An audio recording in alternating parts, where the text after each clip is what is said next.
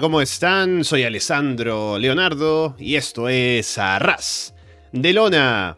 Pasen, pónganse cómodos y sean bienvenidos como siempre a una nueva edición del podcast, episodio número 438. Gracias por estar aquí a través de Evox, Apple Podcast, Spotify, YouTube, Google Podcast o por seguirnos, por supuesto, en arrasdelona.com. Y nos toca hablar acerca de un siguiente Premium Live Event de WWE, uno de estos desde Arabia Saudí con Crown Jewel 2023. Un evento que em, va tal vez a ser recordado porque fue el show en el que LA Knight retó al título, ¿no? Con todo el hype que traía detrás, pero por lo demás, bueno, también pasó algo, sí, un cambio en medio del show, ¿no? Pero en general es WWE la empresa que mantiene el status quo, ¿no? Sobre todo con el tema del main event, el título universal y demás. Así que no muchas novedades, pero vamos a hablar de qué dejó este show, que al menos se sintió grande por el estadio, el público respondió bien. Pero a ver qué nos dejó aparte de eso en el ring, qué impresiones y todo lo demás como siempre. Y para eso está por aquí, para comentarlo conmigo, Andrés Bamonde. Andrés, ¿qué tal? ¿Qué tal Alessandro? ¿Qué tal a toda la gente que nos está escuchando? Eh, sí, em, fue un mejor show que Fastlane en mi opinión. Más divertido, puedo decir. Eh, es un, fue un pay-per-view B, pero obviamente con todas las astucias de Arabia, así que supongo que ayuda. Y una gente que estuvo ahí en sintonía el público, en algún, otro combate no, pero em, creo que dejó algunas cositas que hablar. Pero no se siente un pay-per-view con grandes saltos o picks, ¿no? Hubo un regreso, pero como que la gente lo recibió un poco fríamente, por decirlo de manera bien em, mezquina. Eh, también, a ver qué podría decir. Em, creo que lo de Logan Paul y Rey Misterio fue lo que más me generó una emoción. Eh, y más allá de eso, simplemente algo sólido, pero no recordable, debo decir. Eh, más allá de eso. Pero creo que no es algo que sea algo que es inofensivo. Fue un pay inofensivo y hubo buen wrestling también, así que creo que no vamos a olvidar de estos dos días después, pero no, no estuvo mal tampoco. Bueno, vamos una vez con Crown Jewel desde Arabia Saudí, empezando con el título mundial peso pesado de WWE.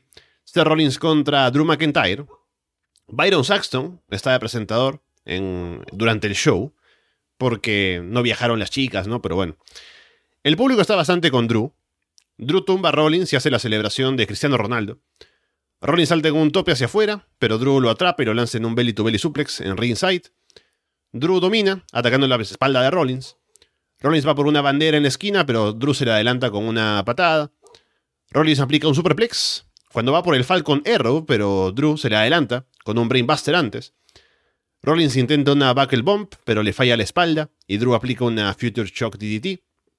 Drew lanza a Rollins en un Spainbuster contra las gradas metálicas, luego le aplica un Sidewalk Slam sobre el filo del ring. Rollins revierte un Lariat, o revierte un Lariat con una voltereta, y aplica un Pedigree, Drew va por la Claymore, pero Rollins intercepta con una super kick. Rollins remata con el Curb Stomp, pero cuenta en dos. Rollins salta en un Finish Splash, pero Drew esquiva y aplica la Claymore. Rollins sobrevive. Rollins esquiva otra Claymore, aplica un Pedigree y el Curb Stomp para llevarse la victoria en lo que pienso que fue el mejor combate del show. Sí, también estoy de acuerdo contigo, fue el mejor combate del show. Obviamente, yo tenía ganas de ver otro resultado, pero entiendo que por storyline querían Quieren llevar a Drew tal vez al turno, qué sé yo, para quizá darle el campeonato. Ojalá ese sea el camino, por favor. Em, pero bueno, creo que fue bastante sólido el encuentro. Drew, obviamente, ya sabemos que, comillas, el punto débil de Seth es la espalda aún todavía no vemos ningún tipo de payoff con respecto a eso, ¿no? O sea, eh, ya desde cuánto, dos, tres meses que dedicó con Nakamura todo esto, que, tu espalda y todo eso, pero al final no pasa mucho. Eh, también lo vemos un poquito en AEW con el cuello del señor Max, eh, que mi cuello acá lo hicieron mierda el cuello, pero al final dio lo mismo. Así que bueno, ya me estoy un poco acostumbrando a este tipo de cosas. pero bueno, imagino que tampoco debería quedarle tanto a, a Seth. Em, Rollins más que nada tratando de marcar un poco la diferencia usando su agilidad, que es lo que más o menos podría ahí eh, hacerme ya un poco en Drew. Y Drew se ve bastante imponente y, creo que hizo un, gran trabajo y la gente también está bastante con él eh, para mi agrado. Pero claro, obviamente la historia va para, para otro lado, ¿no? Con todo esto con Rhea Ripley ahí y demás. Eh, no creo que vaya al Yacho Mendey, ojalá espero que no, pero, o sea, por lo menos tal vez eso, tal vez gatille un turno ya más, más consolidado, ¿no? En cierta forma, porque tú vienes a un Drew McIntyre con esta frustración muy, muy justificada esto de, del momento que tuvo su momento más grande, no, no hubo gente, tuvo esta oportunidad en Clash of the Castle de, de poder este, recuperar eso o tener, pero tampoco se dio. Así que bueno, eh, creo que lo están llevando bien todo lo de Drew, más, más, que, más allá de que uno quiera ahí la coronación de él, me parece que están tomando su tiempo un poquito y esperemos que al menos de frutos sea lo que, lo que sea, ¿no? Pero bueno, ya, ya iremos hablando un poco de eso más adelante, a, medida que vayan pasando los semanales y, y Survivor Series y más adelante. Sí, fue llamativo ver que la gente estaba más con Drew, me pareció al menos, en las reacciones y demás, porque me imagino que el público de WWE en general está deseando ver cambios, ¿no? Porque Roman campeón tanto tiempo y Rollins ahí también, es como que hay ganas de ver cosas diferentes en las escenas principales de los títulos. Y Drew también es un tipo que ha hecho un gran trabajo siempre, entonces uno, a uno le gustaría verlo haciendo cosas importantes. Y me gusta esa idea de que ahora viene el turno definitivo de Drew, porque estaba todavía como medio tibio en ese sentido. Y eso podría ser como lo que convenza de que es el momento de darle el título, ¿no? Porque ya decía también en la previa como que no se sentía tan potente el reto, comparándolo con Nakamura, que sin haber hecho tanto como Drew, se veía como un retador algo más creíble que a lo mejor ganaba el título, ¿no? Sin ser tampoco tanto el caso. Pero si Drew viene con un turn completo, aliándose, pero no al completo tampoco con Josh Day, sino beneficiándose de ellos tal vez, podría venir con un reto que sea más creíble y ganar el título. Habrá que ver también, porque viene Survivor Series y lo principal va a ser War Games otra vez, según anunciaron ya. Entonces, habrá que ver si hay un combate titular aparte, que seguramente como Roman no va a estar, lo más probable, haya que meter algo por ahí también. A ver si es el momento de Drew también en un Survivor Series o no. Pero me gusta esa idea de, tenerlo ahí eh, como campeón, eh, siendo Hill. También vemos qué, pasa con el maletín, ¿no? Porque justamente, después del combate, aparece Damian Priest y va a canjear el maletín y por un momento, no voy a decir que me lo creí por completo, pero me puse a pensar, ¿qué pasa si Demian canjea y hacen así un cambio titular en Arabia? Y luego más tarde el combate con Cody se convierte en un combate por el título, ¿no? Pero no, no, iba a pasar tanto así. Sami Zayn aparece para lanzar a Priest contra un poste. Sami se roba el maletín y se va corriendo entre el público, así que eso queda ahí. Sí, un poquito para cerrar lo de Drew en Survivor Series, como que me agrada la idea de, de Elon Wargames, así como que JD, no, mejor tú no te metes acá a la, al Wargames, mejor metamos a Drew. Sería divertido ver eso. o creo que los cuatro entran, ¿no? O sea, están los de Finn, Damian, JD y Drew. Sí, sí, son cuatro. Sí, podrían estar todo el mundo mm. ahí. Sí, bueno, Dominic.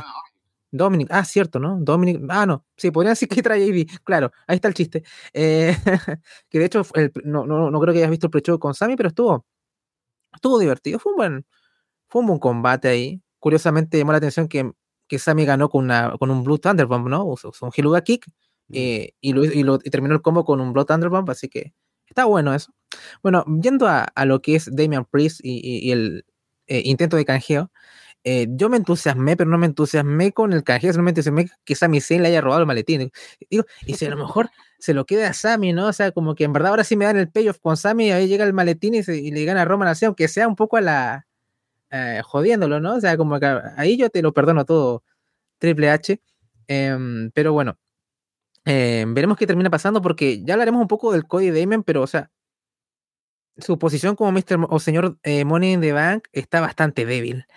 Y claro, vamos a, ya entraremos en detalle con ese combate. Así que por lo menos me entusiasma la idea de que tal vez, si Sammy sigue eh, con el Judgment Day en feudo, por lo menos puede que ahí el maletín esté en juego por ahí. Pero mejor desarrollemos eso cuando lleguemos al Cody contra, contra Priest. Muestran a Drew molesto en backstage y Rhea Ripley pasa por su costado con una mirada de te lo dije, ¿no? que es básicamente lo que estamos hablando. El siguiente combate es por el título femenino mundial de WWE. Rhea Ripley, Shayna Baszler, Raquel Rodríguez, Soy Stark y Nia Jax en una Fatal Five Way. Para la entrada de Rhea, salen varios tipos de blanco con las, los turbantes, ¿no? Sosteniendo unas copas en la mano, con la música así como árabe también y salen solamente para ponerse al costado y hacer una fila en paralelo, ¿no? En dos lados para que Ría pase por el medio. Pero por algún motivo, tienen que salir uno por uno, ¿no? Y salen un ratito, miran a la cámara, luego caminan lentamente, ¿no? Así que pasa buen rato, hasta que se acomodan todos y recién sale Ría Ripley. A fin de cuentas es una gran entrada por la música y Ría y todo lo demás, pero podrían haberse ahorrado unos minutos en la parte inicial. Naya sale del ring al inicio para dejar a las demás luchando adentro. Shayna luego sujeta a Naya en el ring. Todas las demás golpean a Naya y Shayna le lanza, la lanza ahí en un German suplex. Soy salta desde el filo del ring hacia adentro, haciendo un tornillo impulsada en las cuerdas, pero no toca a Naya. Shayna le aplica llaves a Ria, Raquel y Naya al mismo tiempo. Arman una torre en esquina con Shayna lanzando a dos arriba que lanzaban a Soy en un superplex. Ria y Raquel tienen un duelo de golpes en el medio del ring. Soy salta en una plancha desde la tercera cuerda sobre Ria y Raquel afuera. El camarógrafo la filma desde abajo, así como, como Fénix, ¿no? Y, que, y cuando cae Soy también se cae él, así que eso es lo mejor. Soy le aplica el C360 a Ria, pero Naya rompe la cuenta. Raquel levanta a Naya desde una esquina para lanzarle en la tejana bomb. Ria le aplica el Riptide a Shayna, pero Soy rompe la cuenta. Raquel cubre a Shayna. Ria les lanza encima a Soy en un Riptide desde la segunda cuerda y termina cubriendo a Shayna para llevarse la victoria. Sí, curioso a quién, a quién cubrieron. Bueno, ya creo que ya uno pensaba que con Triple H Shayna iba a tener un poquito más de, de impulso, así que yo pido ojalá que venga para acá para NXT. Eh, estaría bastante contento con, con Shayna. De seguro el, buen Chon le sacaría un poco más de provecho. En especial que la edición todavía está verde. De, em, pero bueno, más allá de eso, a mí el combate me dejó bastante frío. Em, sé que yo he dado manifiesto más o menos, sé más o menos lo que pasa en los shows, pero no, no, no, los, no los sigo semana a semana, no los veo. Em, pero sé muchos comentarios de, que el reinado de Rhea ha sido un poquito, digamos, decepcionante en el sentido de, de combates o lo que es acción en el ring, ¿no? O sea, ella como personaje creo que es muy presente y es muy. Creo que, que, está reflejada y, presentada de buena forma, ¿no? El problema es como lo que uno busca dentro del ring y que no ha dado el. No ha dado como en el paladar, ¿no? Entonces, como que. Es como que la han presentado bien como campeona, pero no la han presentado del todo bien en el ámbito dentro del ring. Creo que sería como la, la, síntesis, ¿no? Pero no es que el buqueo haya sido terrible con ella en, en, lo global, ¿no? O sea, creo que simplemente en esa arista. Y, este es, como otro, otro combate que es un poco bueno, no se siente importante, tampoco se sintió alguna luchadora que haya destacado, digamos, mira, podemos enfocarnos en ella como una potencial retadora, puede que sea Raquel, quizá, o, o algo así, me, pone contento que Soy tenga espacio eh, y haya ganado su, su, lugar, sobre todo con todo el feudo que tuvo con Becky, junto, junto a Trish, y eso está bueno, es una de las mejores workers que tenemos dentro de la compañía.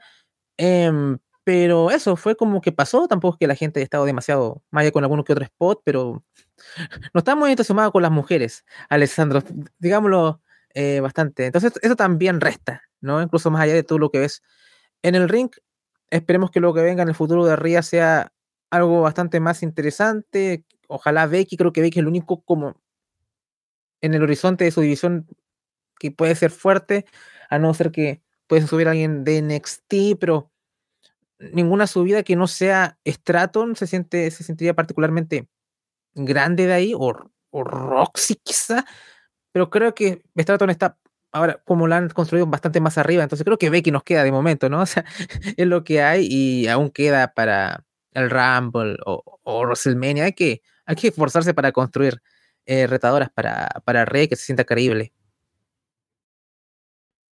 Sí, creo que este combate haber funcionado mejor o mucho mejor frente a otro público más interesado en él porque estaban bastante apagados con las mujeres en general durante el show. Y en, en, este caso, con este combate, que de por sí es un combate que es muy caótico, que está sostenido bajo o sobre la base de, que va a haber mucho, mucha acción y muchos golpes y hay que reaccionar, ¿no? Con los spots aquí y por allá. Pero cuando no hay la reacción que acompañe, entonces el combate queda un poco frío, y así fue. No digo que haya sido un gran combate, pero al menos con público metido podría haber sido más agradable de ver, ¿no? Por, que eso fue, fue muy caótico, fue algo desordenado, pero no en el mal sentido, no fue un mal combate tampoco. Entonces, me parece que por ahí podría haber salido mejor frente a, frente a otro público. En el caso de Ria como campeón ahora, se está quitando de encima a cuatro retadoras a la vez. Ya había luchado contra Raquel. Naya acaba de volver y si bien no es alguien que me alegre de ver en cosas importantes o titulares o lo que sea, al menos por el impacto de su regreso podría haber tenido un combate individual con Ria, que posiblemente habría sido peor que este, pero al menos es algo, ¿no? Para hacer tiempo de que luego en otro mes tengamos a Ria contra eh, Soy Stark, ¿no? O a Ria contra Em, eh, ¿Quién más estuvo en este combate? Naya, Shayna contra Shayna, ¿no? Pero si se sacan a todas de encima, de una sola vez, nos quedan pocas retadoras, incluso menos de las que tenemos, porque no, hay, es, que, no es haya muchas en Raw. Entonces, habrá que ver qué pasa, ¿no? Candice LeRae acaba de perder contra Shea Ali en Raw, entonces ni siquiera Candice podría ser, ¿no?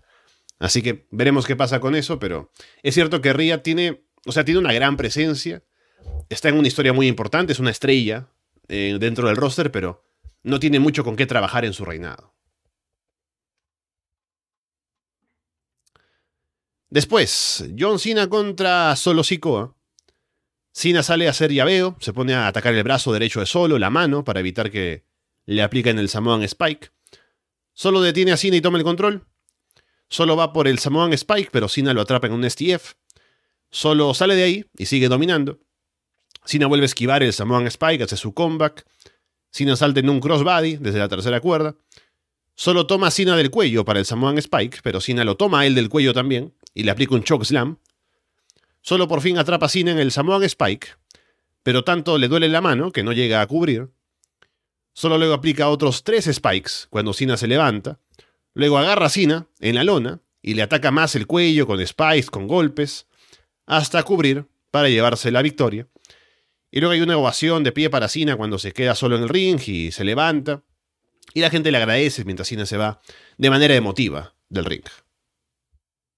Creo que el combate funciona. O sea, claramente nadie esperaba un, un gran combate ni nada, pero siento que si haces la comparación contra, por ejemplo, el Theory contra Cena, eh, John acá le puso un poquito más de voluntad, o bastante más de voluntad acá en este combate y generó un impacto mucho más em, profundo en la gente. Creo que también viene mucho por lo de la construcción previa, ¿no? Lo de Cena ya hablando un poco, bueno, ya no soy el de antes. Eh, este, pone una narrativa que no está, por ejemplo, con Tiore, ¿no? O sea, con, Tiore era como vamos a, vamos a enterrar este tipo y acá antes solo si hace un poco, bueno, tal vez ya no soy lo que era antes, tal vez no pueda dar, tal vez no sea super cine, ¿no? Aunque ya esa imagen ya se fue hace incluso antes de que eh, decidiese alejarse un poco de, o bastante de, la compañía.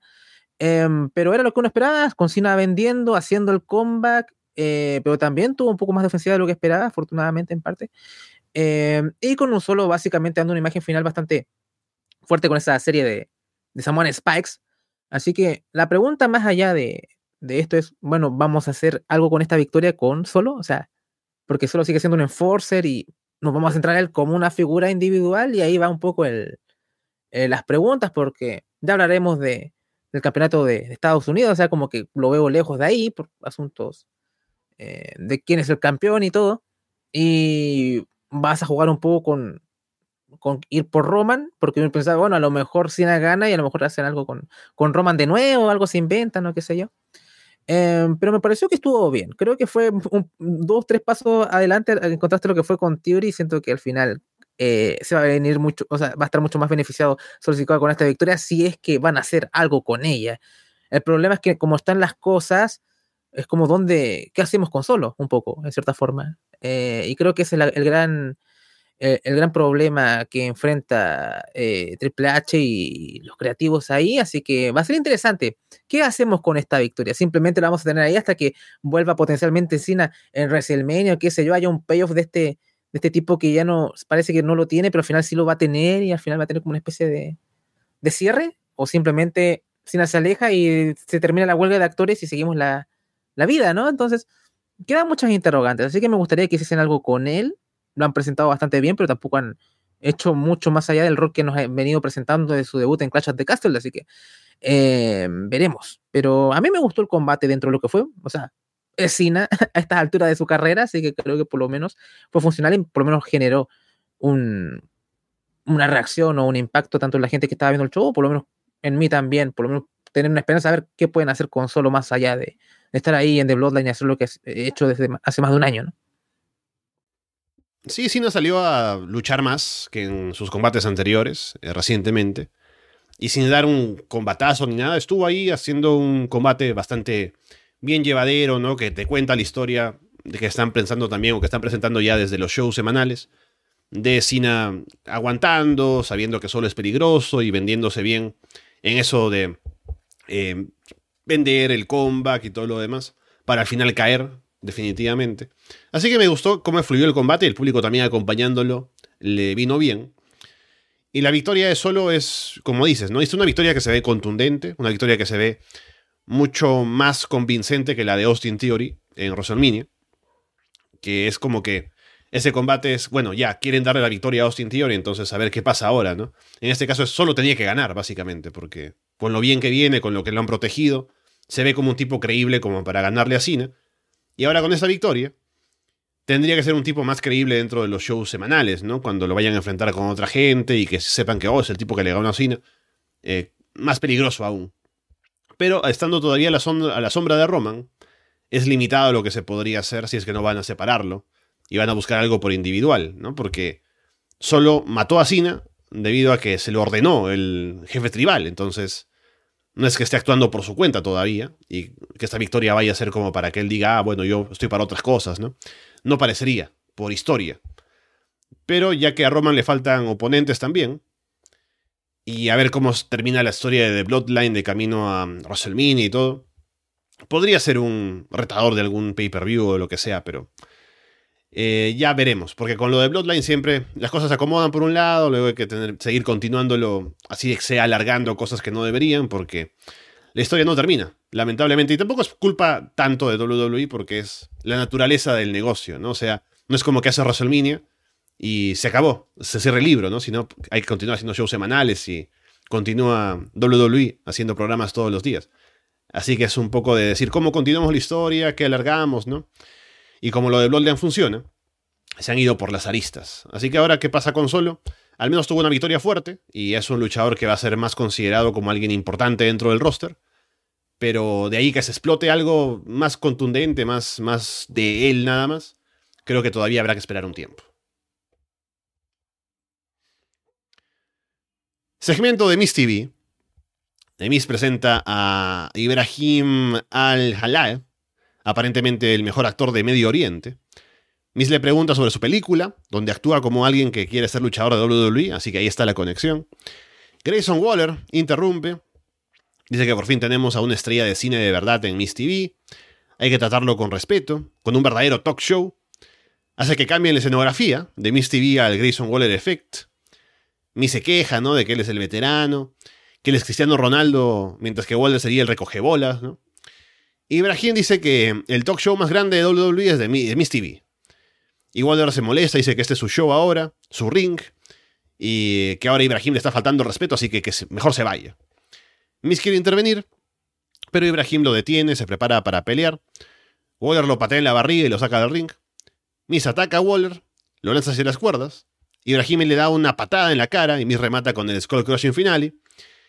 Y creo que ya es como que el segmento va a terminar. No sé qué tanto en shoot haya sido esto, pero Miss ya le está abriendo las cuerdas, ¿no? Para que se vaya. Pero antes de irse, el bueno de Ibrahim aplica un People's Elbow también y la gente queda contenta. O sea, es un poco. Es complicado reseñar esto por un asunto de que es para el público en vivo, ¿no? Este un show es para los árabes, sobre todo. Entonces, los tipos están contentos con ellos. O sea, no sé, a lo mejor estuviésemos en Perugia, una ciudad de Perú, y que fuese querida y estarían felices, o una chilena estaría que, es como, no lo, no lo voy a criticar, me, me, me, agradó la interacción entre Miss y Waller, porque ahora Miss es Babyface, ahora, ahora que lo quieren enfrentar con Gunter y todo, entonces están como, ya hizo como la transición. Eh, lástima que están en diferentes marcas porque siento que ponen a hacer algo muy divertido, ambos, y claro, lamentablemente están en marcas separadas y sí que a veces no se respeta esto, pero, respeta mucho esto, pero para hacer un juego directo de semanas creo que no, es una barrera importante. Creo que eso fue lo que más me, gustó dentro de, eso, ¿no? La, la, interacción entre ellos y cómo uno pone eso, hace su talk show y el otro le quita la escenografía y todo eso. Estaba divertido, tenía potencial. Em, así que si es que llega el momento en que ambos estén en la misma marca, podría estar divertido eh, un enfrentamiento. Em, además, siempre han comparado un poquito a Waller con, con Miss. Encuentro más, más apegado, o sea, lo encuentro más razonable esta comparación que la comparación con MGF, por ejemplo, ¿no? O sea, eh, eh, siento que Waller es mucho más Miss 2.0 y lo digo en el buen sentido, eh, lo digo muy en el buen sentido, la gente que, que escucha Rueda 2.0, sé que tú escuchas el programa, la gente en Patreon que escuchará, eh, siempre hemos hablado bastante bien de, de Waller, em, pero claro, él es un, tiene, es un poco el Miss, pero tiene esa cosa más, más actual, ¿no? Que usa las redes sociales, eh, es mucho más cercano a la, a la juventud, Alessandro, ¿no? Es, es, el Miss es tal vez más, más, más de nosotros, ahora Waller es más de los de la generación Z, qué sé yo. Eh, pero está, está, está divertido eso si es que se llegase a dar, pero lamentablemente creo que no va a ser pronto. Eh, con respecto a lo demás, es como, bueno, es para la gente árabe y está ahí, ¿no? no, no fue inofensivo, me hizo gracia el People's Elbow también. Eh, mejor que, no sé, los Frog Splash de Snoop Dogg, ¿no? Así que estuvo divertido, por lo menos. Fue lo que fue. Título de los Estados Unidos en juego, Rey Misterio contra Logan Paul. Paul llega en uno de estos carros de duneros, ¿no? De arena, desde las dunas del desierto hasta el estadio. Paul arrincona a Rey y le toca la cabeza así con un par de palmadas para faltarle el respeto. Rey va por unas head scissors que no quedan tan limpias. Rey salta desde las cuerdas. Paul lo atrapa y toma el control. La gente anima a Rey para que se recupere. Paul lanza a Rey en un gorila press y remata con un splash como Ultimate Warrior. Rey esquiva un ataque de la esquina y Paul se estrella en el poste. Paul aplica un Buckshot Lariat, que no le queda tan bonito como la otra vez que se lo hizo a Roman Reigns, me parece.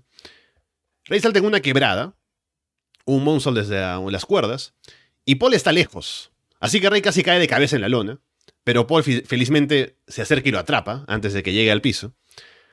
Luego aparece en un momento uno de los amigos de Paul, que le pasa una manopla a, a Paul para que la use. Rey patea a Paul y se la saca de la mano. Santos Escobar aparece para detener a ese otro tipo y lo persigue entre el público, pero la manopla queda en el ring, así que Paul se la pone en la mano. Rey aplica el 619 y salta desde las cuerdas para rematar, pero Paul lo recibe con un puñetazo en la cara y cubre para llevarse la victoria, así que Logan Paul es ahora campeón de los Estados Unidos. Sí, esto fue lo que en verdad pasó en el show, ¿no? Digamos, seamos sinceros más y el regreso de, de Kairi que comentaremos más, adelante, pero a los árabes no les importó. Eh, pero acá sí, sí importó. Em, a mí me gustó bastante el, combate y, vimos, vimos un Logan Paul también mostrando un poquito más de algunos movimientos que no hemos visto antes, ¿no? Se nota que quiso mostrar un poquito más. Em, también siendo Rey un oponente diferente a los que se ha enfrentado también.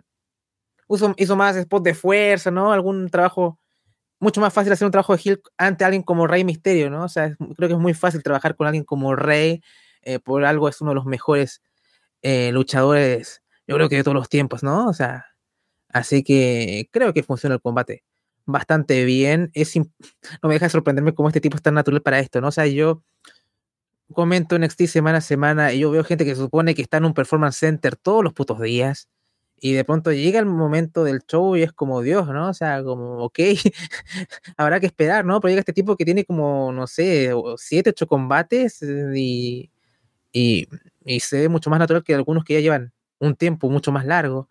Eh, claramente el, el, tipo debe preparar los combates de antes o ensayar, las cosas son así un poco, ¿no? O sea, no deja de ser pero aún así es bastante impresionante, ¿no? O sea, el tipo tiene, es muy natural y el sentido que tuvo de salvar a Ray también, ¿no? O sea, a lo mejor un tipo que no tiene experiencia, a lo mejor no atina esto, uno pensaría, ¿no? Pero, pero creo que leyó bastante bien la situación y creo que es bastante a resaltar eso de, lo bueno de Logan Paul, a pesar de que veterano no tiene nada.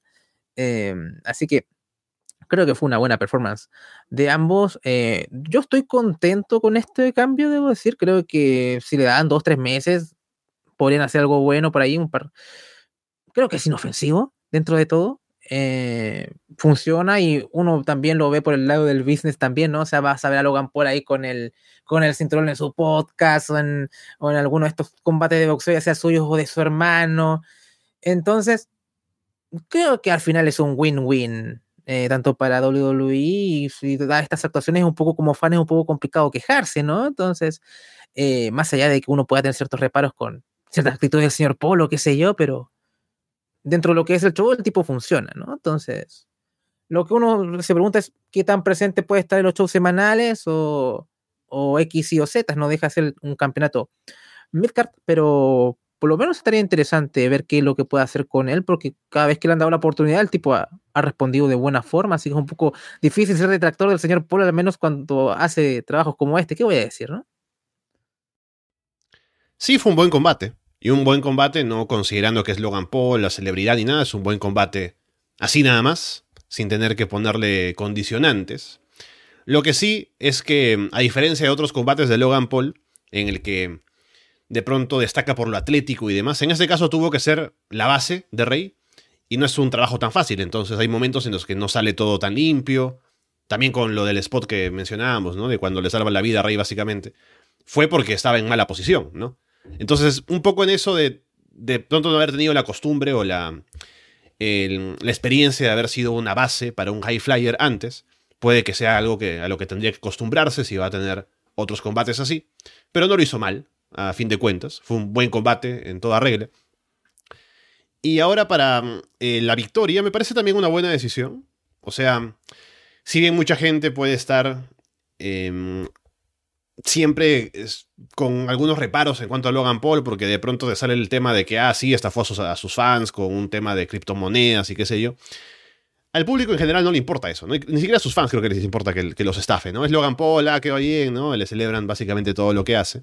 Y solo hay un pequeño sector de la gente de, pronto de internet que está escudriñando un poco más de las cosas que hace. Pero para la mayoría de gente es como que, ah, míralo en una pelea de boxeo, míralo por allá en su podcast, ah, tiene el título del WWE, qué bien, ¿no? Así que me, me, parece que funciona también por ese lado. Y también me parece que si le van a dar el título debe ser porque tienen la certeza de que va a estar un poco más presente en los shows semana a semana, entonces va a ser una buena chance de ver cómo funciona de manera sostenida en el tiempo tener a Logan Paul en los shows, porque usualmente es como que viene por unas semanas para armar un combate y luego se va. Así que si va a ser el campeón y se van a armar rivalidades de cara a ese título y va a estar ahí haciendo promos con otra gente y más presente en los semanales, a lo mejor un combate en los shows semanales también, puede ser una buena forma de ver cómo funcionaría si se comprometiera por completo a estar en WWE, que no, no creo que sea el caso todavía, o si es el caso que alguna vez será. Pero me gusta al menos tener esa chance, ¿no? De poder verlo más y ver cómo se desarrolla en otras circunstancias para ver qué tan bueno realmente es, más allá de lo que ya ha demostrado hasta ahora. Y un detalle que, para cerrar antes de que pasemos a lo siguiente, me llamó la atención que fuese una manopla todo este, eh, lo que entra en juego acá, porque eh, la manopla es muy característica de Santos Escobar en el NXT, ¿no? O mm. sea, y mm, me llamó la atención que a lo mejor eh, Santos dejó la manopla ahí a propósito, quizá, eh, puede haber un juego con eso quizá en el futuro, o a lo mejor estoy pensando demasiado porque fue un poco raro le quitar la manopla y después como que la dejó ahí, ¿no? En el ring. Eh, a lo mejor simplemente es, em, fue eso, ¿no? Y nada más, y estoy sobrepensando las cosas, pero me, no, me, no me dejó de llamar la atención, que es la manopla de... Creo, de hecho, creo que es la misma manopla que usa Santos Escobar, es la dorada. Creo que una manopla dorada también. Sí, estoy seguro. Es la que usaban en NXT. Así que quizás, a lo mejor eh, hay, es una pista en el futuro. O a lo mejor no tiene nada que ver, ¿no? Pero está bueno dejarlo ahí, por si acaso. Sé que mucha gente no ve NXT, así que lo dejo ahí. Jackie Redmond entrevista a Bianca Belair en backstage. Bianca habla de cómo Damage Control han querido terminar con su carrera. Ella se ha estado preparando para vengarse. Ya se encargó de Bailey, así que ahora Io Sky tendrá que defenderse sola. Hoy obtendrá venganza y recuperará su título. Así que el combate es por el título femenino de WWE. Io Sky contra Bianca Belair. Bianca usa su ventaja en fuerza y domina al inicio. Io se concentra en atacar la pierna derecha de Bianca y toma el control. Io salta desde la esquina para una missile dropkick, pero Bianca esquiva. Io se come la lona ella sola. Io hace caer a Bianca en una esquina y la deja colgando para patearle la rodilla. Io va por un huracán rana, pero Bianca la levanta en posición de powerbomb y la lanza hacia atrás. Bailey aparece, para distraer a Bianca. Io como que le reclama que esté aquí. Io salta desde la tercera cuerda en un moonsault hacia afuera sobre Bianca. Bianca tiene a Io agarrada de la cintura. Io sale del ring para lastimar a Bianca en las cuerdas. Bianca se lanza en plancha sobre Bailey afuera. Io luego quiere golpear a Bianca, pero Bianca se mueve y el golpe le cae a Bailey. Bianca levanta a, a Bailey, no, a, a, Io para aplicarle el KOD en ringside. Pero Kairi Sane aparece, era Bailey. Kairi Sen aparece para golpear a Bianca con un spinning backfist. Kairi luego salta desde la barricada para golpear a Bianca también, ahora luego de haber aparecido. Bianca vuelve al ring, y, pero Io la remata con un moonsault para llevarse la victoria. Io y Kairi golpean a Bianca en el ring. Kairi aplica el insane elbow. Io y Kairi se abrazan mientras que Bailey se queda afuera sin saber qué está pasando. A ver, este combate tengo sentimientos encontrados porque el problema no es la chica, sino que el problema es el público. Y es divertido cómo este combate se comunica con el combate que tuvieron en Puerto Rico, ¿no? En que cómo reciben un público este combate en contraste cómo lo recibe el otro. Y por ejemplo, yo hablo de la perspectiva de que yo no veo los shows y a veces como que reacción del público me ayudaría bastante a meterme y no pasó. Como si pasó, por ejemplo, con el main event, ¿no? O sea, a mí como, ¿qué me importa Roman Reigns? El Knight debe ser una soberana eh, lata, ¿no? Pero lo adelanto, lo disfruté dentro de todo. Gracias al público en, parte, muy o gran parte. De acá se supone que tenemos un combate que es a priori bastante mejor, pero al público no le interesa nada. Yo, amo a Kairi Sane, regresó, no me generó nada. Eh, en parte creo que también porque ya no veo el 8 de main roster y no es que si apareciera en NXT a lo mejor me, vuelvo loco, pero, pero no me pasó mucho, pero tal vez la gente hubiera reaccionado, eh, esto de seguro en otro, en otro país, en Estados Unidos, en Perú, en Chile, mucho mejor que lo que eh, fue acá y, es una verdadera lástima porque el combate estuvo bien, pero como no, no enganché, no enganché, que no enganché, vi, estaba bien, pero tampoco me importaba y si la gente lo hubiese importado, probablemente me hubiese transmitido eso. Entonces, siento que aquí hay una persona de que, de hecho, tal vez, no, tal vez no ver los shows, eso me, me dañan mi, en cómo me involucro con esto, pero el público me jodió el combate, lamentablemente, pero creo que me pareció una actuación bastante sólida, ¿no? Pero imagínate cómo sentiste el de, el de Puerto Rico con respecto a esto. Yo creo que no. Y son las mismas chicas y yo creo que le pusieron el mismo empeño y todo, pero como que, ¿qué voy a hacer? Eh, había un poco de tensión, ¿no? Ya se anunció el reality, la fecha de estreno del reality de, de Bianca y Montes, y a lo mejor, bueno, lo gana, a lo mejor ahí para que lo promocionen, ¿no? o esto en un capítulo. Em, así que bueno, ganó, ganó este IO. Em, parece que esto no se lo esperaba a Bailey, así que puede causar una ruptura en Damage Control. He dicho que no veo los shows, pero eso es una verdad a medias porque he visto, lo sigo y veo algunas cosas y sé como que yo está cada vez más distanciada de Bailey, quiere hacer lo suyo, así que está un poco en línea y ahora está con una amiga más cercana a su, digamos, idiosincrasia y veremos qué, cómo va funcionando, funcionando eso. Me, encantaría que hablasen en japonés y como que Belly, qué, qué, mierda, ¿no? O sea, como que siento que necesito ver esos segmentos así con Damage Control entre y Kairi y Io ahí hablando y dejando como afuera a, a Bailey. Curioso que entre Kairi como Hill también. Eh, de hecho, yo hubiese apostado más por una resurrección de las Kabuki Warriors y tal vez levantar la edición TAC femeninas si quisieran hacer algo así, pero bueno, a lo mejor, qué sé yo, a lo mejor también quieren ir por los tag con Io y, y ya, no, pero sería raro, siento yo, la, la campeona, por otro lado, tampoco creo que le quede demasiada vida al reinado de Sky, aunque lo ha hecho bien con los combates que he visto, pero eh, creo que este enfrentamiento con Bailey y, y, lo que puede hacer con Kairi es como que siento que es como la, la milla final de esto. Eh, no la veo en WrestleMania con el título aún, así que veremos qué pasa de acá a Survivor Series o, o en el Rumble. No, no la veo campeona más allá del Rumble, pero eh, por lo menos en términos de storyline da para, para o qué puede pasar. Pero a pesar de, de, lo, de los del combate y el regreso, como que la reacción del público mermó bastante mi percepción de las cosas. Así que mi entusiasmo, mejor dicho, por esto. Así que bueno. Pero creo que, que estuvo, fue un buen trabajo en general. Simplemente fue un mal lugar para ponerlo.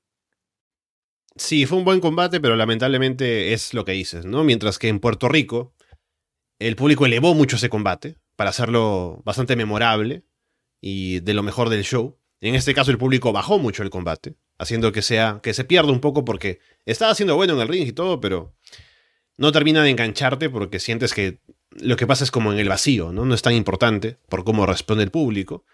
Y el debut o el regreso de Kairi también se siente así, como que la gente hay un momento en que reacciona cuando le enfocan en la cara, en la cámara, ¿no? Y hay como que, oh, pero luego ya no importa lo que hace después, ¿no? Como que ataca a Bianca y nadie reacciona, y al final con la unión con Io no pasa mucho, mientras que en otros lugares habría sido como una locura, ¿no?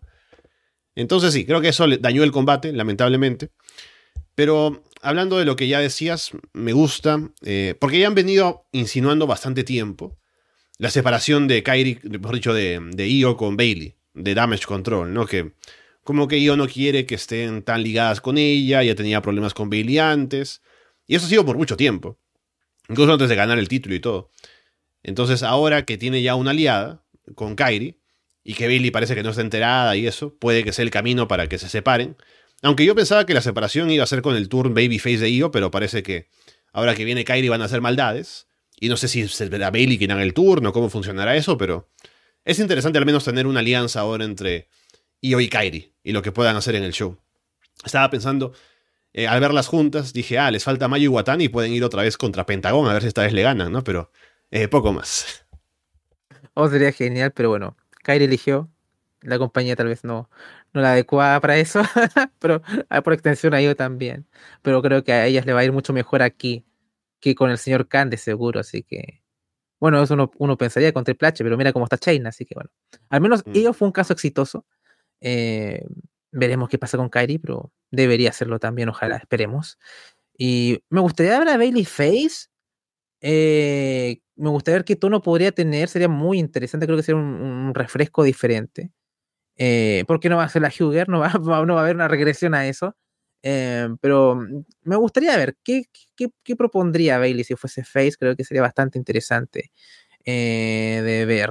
además, sería algo muy inesperado, me, me gustaría me, me, intrigaría mucho ver una Bailey Babyface a estas alturas. Sé que ella cosechó su éxito el roster siendo Hill, pero siento que ya está un poquito estancada en este rol y sería tal vez bueno para ella ser Babyface. Lo que uno no esperaría, ¿no? Como tú bien dices, bueno, era jugar el trono de Io, la gente la quiere mucho, pero a lo mejor, ¿por qué no? Creo que la gente también está, quiere, quiere querer a Bailey también en ese rol, así que eh, estaría bueno si se arriesgaran con eso. Pero creo que también es un riesgo, ¿no? O sea, eh, es salir de esa zona de confort y a ver cómo Bailey navega con eso. Eh, es, un, es un desafío, pero sería un bonito desafío. Ojalá que lo quisiese tomar. Ojalá que los creativos lo. Si falla, bueno, volvemos a lo de antes y ya no, no, creo que pase mucho es Bailey, ¿no? O sea, la mujer tiene su nombre. Sí, vas a armarlo bien y llegas a un Bailey contra Io y tienes un buen combate para un pay-per-view, ¿no? Así que depende cómo lo hagan. Cody Rhodes contra Damian Priest. Priest se lanza a atacar a Cody, apenas toca la lona. El público está con Cody.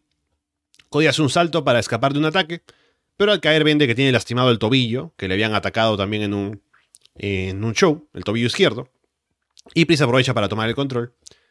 Se ponen a pelear sobre la mesa de comentarios en árabe y Pris aplica el Reckoning, ahí encima, ¿no? su versión del Crossroads. Pris intenta aplicar otro Reckoning en el ring, pero Cody le da vuelta y aplica él el Crossroads. Finn Balor aparece, el referee se distrae con él, por otro lado viene JD McDonough. Cody lo tumba de un golpe, pero Priest aprovecha para aplicar el South of Heaven, pero cuenten dos. Dominic Mysterio viene con una silla, pero Jay Uso los tumba a él, a Finn y a JD con super kicks. Jay se lleva la silla y persigue a esa gente a backstage. Cody aplica un par de Cody Cutters.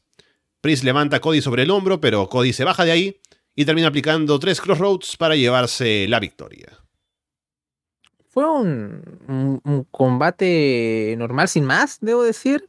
Pero mira que, por ejemplo, Bianca Io fue mucho mejor que esto, pero al final uno disfrutó mucho más esto porque el público está mucho más prendido, ¿no? O sea, como, mira, por fin gente con pene, ¿no? Así estaban los árabes y, y, así estamos, ¿no? O sea, ya con la entrada de Cody fue mucho más divertido que ver el Bianca e Io, lamentablemente, porque por lo menos eh, te pone ahí en, sintonía y demás.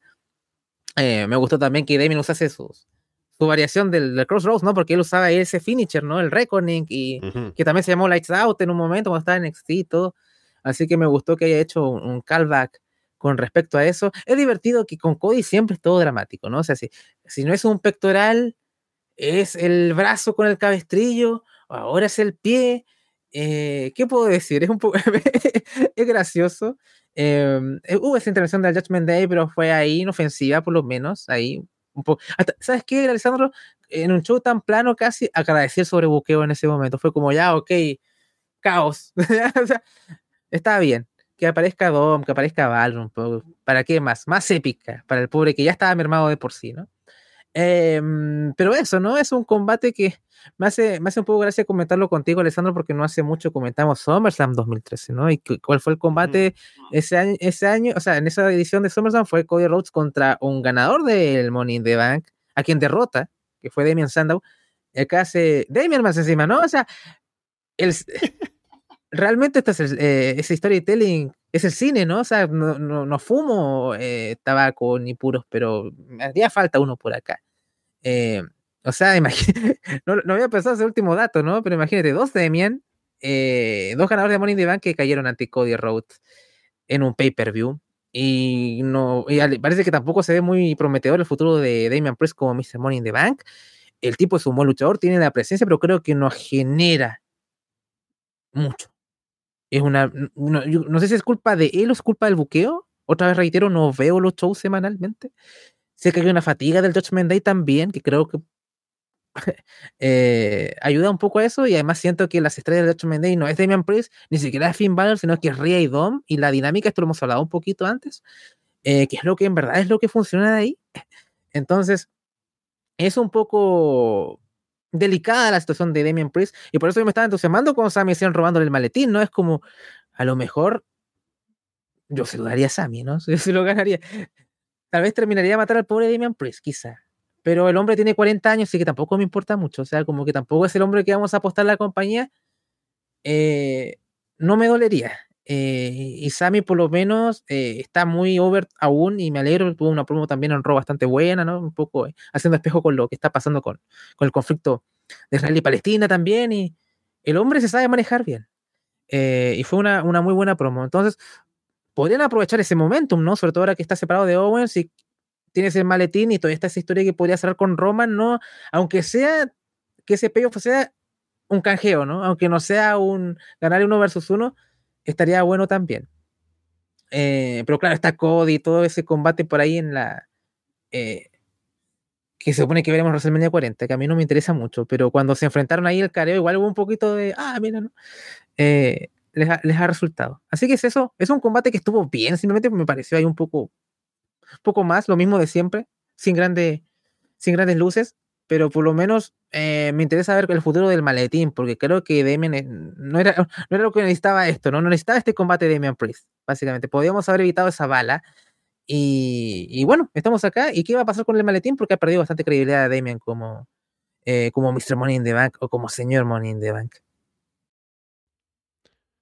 Sí, no mucho más que decir. Es, también pensaba lo mismo, que este combate fue menos o de menos nivel que el anterior, pero fue más disfrutable gracias al público.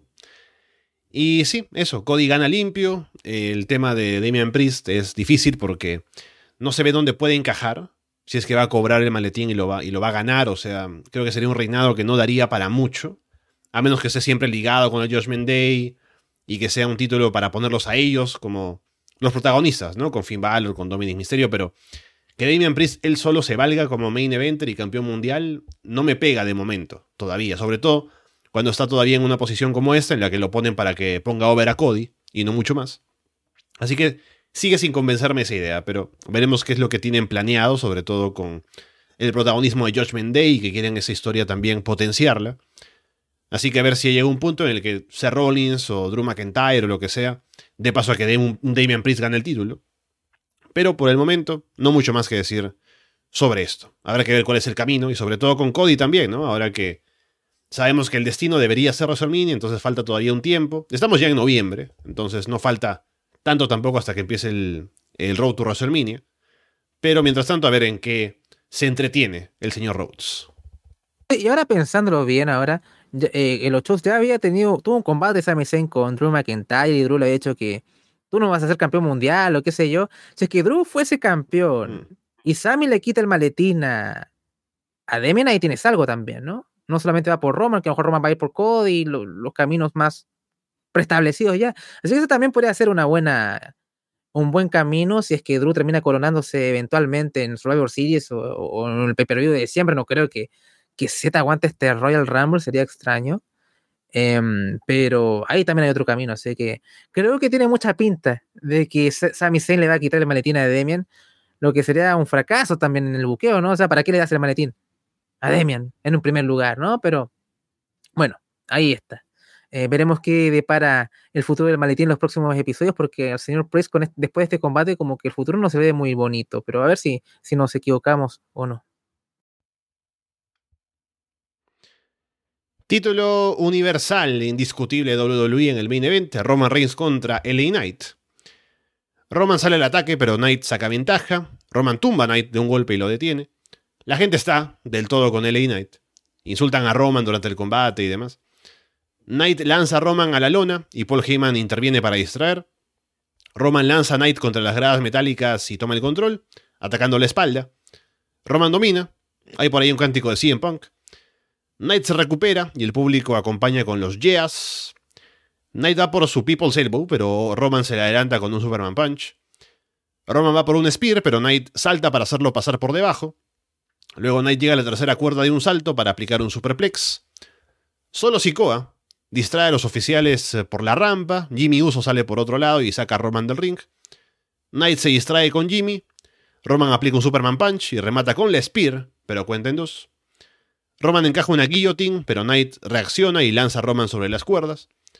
Knight aplica el BFT, pero Jimmy pone el pie de Roman en la cuerda.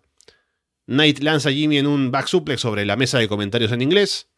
Roman le aplica a Knight un spear para romper una parte de la barricada afuera. Y Roman mete a Knight al ring para rematarlo con otro spear y llevarse la victoria. A mí, yo lo adelanté un poquito, yo disfruté el combate. Eh, no fue el combatazo, no fue, no es el cinco estrellas, ni nada por el estilo, pero el público, Dios que ayudó bastante a esto. Y también, aunque es un combate de Roman Reigns, por lo menos los vicios están bastante más atenuados, ¿no? O sea, hay trash talking, pero no es, no es, no es invasivo, ¿no? No es como, no es la película con diálogos de otros combates, sobre todo porque tal vez no tengan tanta historia detrás, en parte.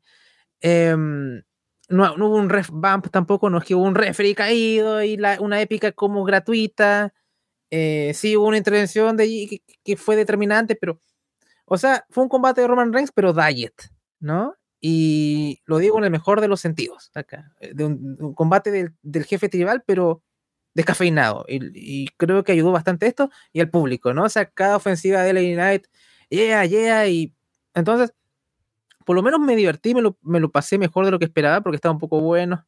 Ya, ok, voy a ver 40 minutos de esto y los tiempos muertos, no hubo tanto tiempo muerto tampoco. Igual creo que en el arranque del combate Knight trató de, imprimir más ritmo, entonces eh, el dominio de Roma tampoco se me hizo tan pesado.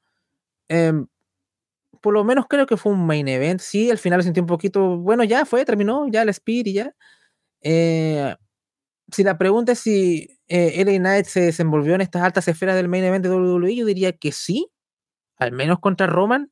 Sería interesante esta pregunta contra un worker más porque a mí me parece Roman un buen luchador, o sea, pero tal vez algo más, eh, algo más que apele al, al, al, paladar del hardcore, ¿no? O sea, como te digo, un, Rollins o un, eh, un Owens, o ¿me entiendes? Algo como donde implique un combate con un mayor ritmo, ¿no? Con un mayor despliegue físico. Eh, sería interesante verlo ante ese tipo de rivales y decir, bueno, ok. Pero ante Roman Reigns, de seguro que sí. Eh, yo, uno pensaría que su, el payoff de este camino de LA Knight será coronándose como campeón de Estados Unidos. Creo que es lo que él debería hacer su camino y ver qué puede hacer con un título y ver ya, ok, a ver qué puede pasar con qué, con qué campeonato mundial en el futuro. Así que yo creo que soy optimista, no soy el mayor fan de LA Knight, pero yo creo que el tipo llegó acá con su esfuerzo y su mérito y con su carisma y creo que nadie se lo regaló. Eh, y yo creo que por lo menos hay que reconocerlo y es bastante admirable, al menos. No soy el mayor fan, pero creo que se merece estar acá y creo que de una buena actuación y podemos irnos contentos. No, tal vez no, no es Omega contra, contra Osprey, no vamos a ver nada de eso con respecto a, eso, con respecto a él pero no tiene por qué tampoco. Es WWE también. Y por lo menos vi el combate y me lo pasé bien. Y nadie esperaba que lo iba a ganar tampoco.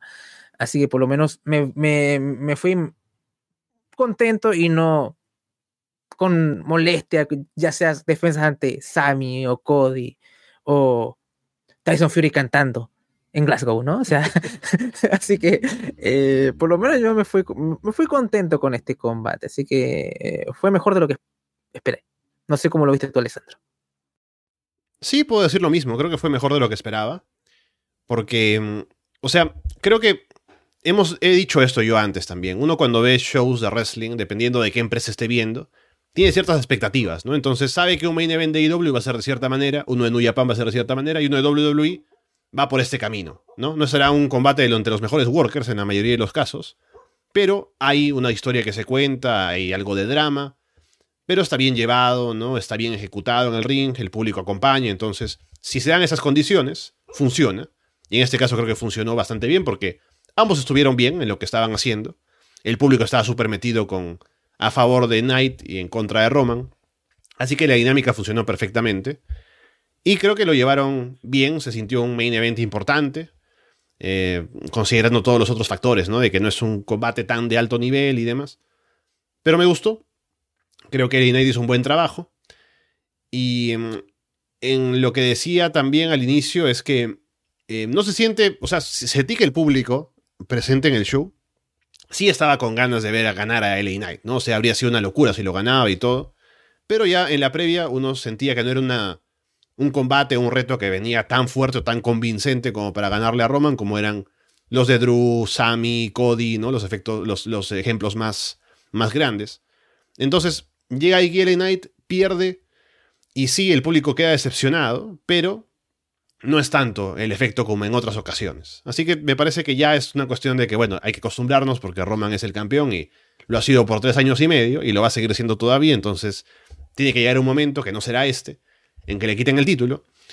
Pero igual el Knight hizo un buen trabajo. Así que ahora la pregunta será cómo lo mantienen haciendo cosas, porque ya no va a estar apuntando al título mundial, ya que acaba de perder. ¿Qué oponente va para Roman? Porque no es que haya otro perfilado, tendrán que crear a otro como crearon a LA Knight, que ya venía fuerte de antes. Pero sí, ya que no va a estar presente Roman para su Series, habrá tiempo, seguramente de hacer algo, pero es eso, un buen combate. Estamos en el, en el status quo, siempre, en WWE todavía, pero llegará el momento. ¿Será WrestleMania? Habrá que ver. A estas alturas no, no puede confiarse, ¿no? Pero veremos qué pasa hasta llegar ese momento. Bien, ahí está entonces Crown Jewel 2023 desde Arabia Saudí. Vamos a ver cómo sigue WWE ahora de camino a su siguiente show en noviembre, ahora que toca su Survivor Series. War Games ya ha confirmado que es la nueva dinámica de todos los, años aparentemente en Survivor Series y ya no los combates múltiples de equipos, ¿no? Y ahora sobre todo que estamos en un tema de Raw contra SmackDown, o al menos eso me parece que están haciendo con los dos gerentes generales que están en cada marca. Veremos si va por ahí o si va por otro lado, pero al menos puede ser interesante por ser algo diferente, ¿no? El Wargames y lo que vayan a hacer, ya que no lo han hecho muy seguido en el roster principal. Así que veremos, Andrés, cómo sigue todo esto por este lado de WWE. Y estaremos tú y yo hablando de AEW en Florida Vice el día lunes grabando, viendo los shows de esta semana de Dynamite Collision como siempre. Así que también por ahí de camino a Full Gear. Así que vienen cosas interesantes en noviembre aquí en el wrestling. Sí, ya, ya le compré al señor Khan el, Full Gear, así que más vale que esté bueno. Eh, generalmente una excepción, así que uno no lamenta eh, la inversión, por lo general, con los pay-per-views de, de, de IW. E eh, va a ser una edición interesante de Florida Vice, seguro, porque bastante crítica tuvo el Dynamite, no lo he visto, lo mm. voy a ver, ya te lo había hecho un poco en, en off, que lo voy a ver los, ambos shows, tanto Collision y Dynamite, probablemente el día de mañana, y lo comentaremos el lunes. Eh, pero, o sea, incluso aunque hubiera sido muy malo, Dios, qué fatalista todo, ¿no? O sea, eh, es como, no sé, mejor hablarlo allá, mejor, para, para, porque en verdad es, no sé, no entiendo a esta gente, ¿cuántas neuronas tendrá? Eh, pero independiente de eso, ya iremos hablando de, de All Elite Wrestling que sabemos que le está yendo bien en general, ¿no? O sea, tienen un show malo y Dios. Y Va a morir el. Ah, sí, Paulina está atrás, que hablando de eso, eh, ya la próxima semana vuelves o no? Sí. Ya. Sí, vuelve. Ya. Ahí está. Así que mm, me imagino que volverá al directo con todo eso. Y bueno, también 2.0 debería volver eventualmente. Eh, de camino a deadline quizá, pero ya hay que ajustar algunas cosas y que también la gente en Patreon esperando ahí que vuelvan las eh, reseñas de NXT también al Patreon. Así que únanse por favor porque ayudan bastante a que el proyecto siga vivo con Monday Night, Friday Vice 2.0. Eventualmente creo que Underground se va a sumar, aunque sea por ahí. Parece que algo le escuché a Fe o eh, eh, eh, inferir ahí. Y con el directo y todo lo que les entregamos también en abierto. Así que eso, ahí los estamos esperando próximamente. Bien, con eh, todo eso dicho, por ahora los dejamos de parte de Andrés Bamonde y Alessandro Leonardo. Muchas gracias y esperamos verlos pronto.